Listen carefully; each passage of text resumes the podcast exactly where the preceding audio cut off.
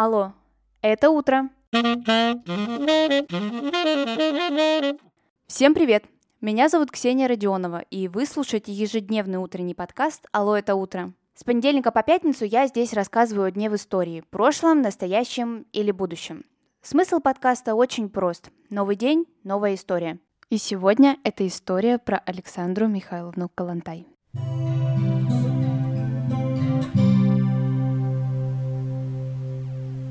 Если взглянуть на биографию Александры Калантай, то можно подумать, что в нее включены жизни нескольких десятков личностей. Настолько ее жизнь была яркая, разнообразная, революционная и первооткрывающая. Родилась Александра Домонтович в Петербурге, в дворянской процветающей семье. Домонтович – это ее девичья фамилия. Чуть позже вы поймете, почему я говорю об этом несколько с удивленным тоном. Калантай – фамилия ее первого мужа. Александра Михайловна получила прекрасное домашнее образование. Она была безумно умной женщиной и владела как минимум шестью языками в совершенстве. Английским, немецким, французским, шведским, норвежским, финским, ну и другими, понемножку. В будущем такое знание языков ей сыграет только на руку. В 16 лет экстерном сдала экзамен на аттестат зрелости, и у нее появилось право на преподавание. Но родители думали, что Александра пойдет другим путем. От нее ждали внуков, достойное ведение домашнего хозяйства, но Александра решила пойти другим путем. Раз уж родители Александры хотели внуков, то логично, что они начинали подыскивать подходящую партию для нее. Но Александра была не так проста, и все подобранные, подходящие для нее женихи, по мнению родителей, Александре совершенно не нравились и ей не подходили. Она совершенно не понимала, как можно любить одного человека, а выходить замуж за другого. Хотя такая практика была очень даже распространена, как мы все с вами знаем. Выбор юной Александры пал на троюродного брата Владимира Людвиговича Калантая. Такое решение, конечно, родителей в восторг не приводило. В своих воспоминаниях Александра пишет так. Два года я боролась с родителями, чтобы получить их согласие на брак с красивым и веселым Калантаем. Он необыкновенно хорошо танцевал мазурку и умел веселить и смешить нас в течение целого вечера. Это уже во взрослом возрасте Александра будет говорить, что ее брак состоялся только в виде протеста против воли родителей. Александра Домонтович выходит замуж за Владимира Калантая.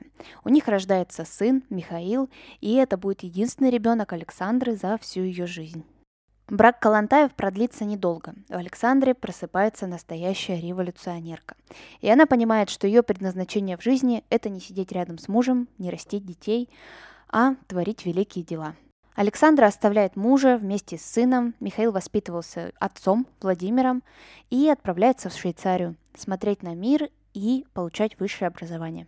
С этого момента Калантай открываются новые знания, знакомства и возможности – Некоторое время Александра путешествовала по Европе, но не для того, чтобы выбрать себе новое место жительства, а для того, чтобы набраться опыта. Получив его, Калантай возвращается в Россию.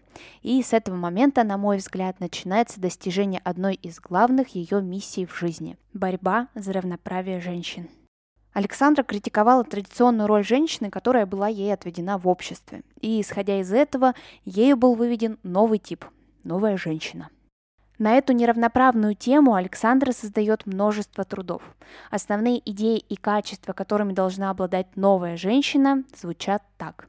Побеждать свои эмоции и выработать внутреннюю самодисциплину. Проявлять уважение к свободам и чувствам других. Новая женщина желает и ищет бережного отношения к своей личности, к своей душе. Деспотизма она не выносит. Новая женщина – это самостоятельная личность.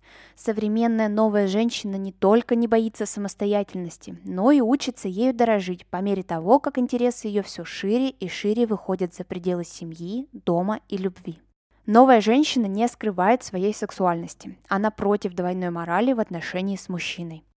На момент появления данных тезисов они были приняты, конечно же, далеко не всеми. Ну а сейчас, спустя уже больше чем 100 лет, мысли Александры Калантай считаются как никогда актуальными.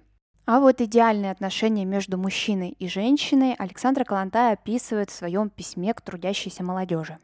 Равенство во взаимных отношениях без мужского самодавления и рабского растворения своей личности в любви со стороны женщины – Взаимное признание прав другого, без претензий владеть безраздельно сердцем и душою другого. Чувство собственности, возвращенное буржуазной культурой. Товарищеская чуткость, умение прислушаться и понять работу души близкого и любимого человека. Буржуазная культура требовала эту чуткость любви только со стороны женщины. Полный текст этого письма вы сможете найти в моем телеграм-канале «Алло, это утро». Ссылка есть в описании или в поиске просто вбейте «Алло, это утро» и все обязательно найдется. Настоятельно рекомендую прочесть полностью данное письмо. Несмотря на то, что оно было написано в сто лет назад, многие мысли до сих пор для нас революционные.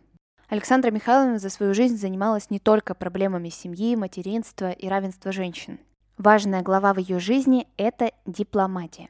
Она была первой женщиной-послом в Швеции, Мексике и Норвегии. Своим примером она доказала, что на таких высоких и ответственных должностях женщина может вообще на ура справляться.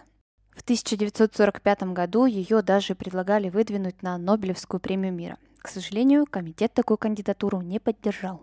Калантай действительно великая личность в истории. И, как положено, вокруг нее множество слухов, догадок, домыслов и сплетен. Одни приписывают Калантай роман с Лениным и даже со Сталиным, другие, наоборот, говорят, что оба вождя над ней насмехались. Но факт остается фактом. Александра внесла большой вклад в дипломатию России и огромный в равноправие женщин. А на сегодня это все.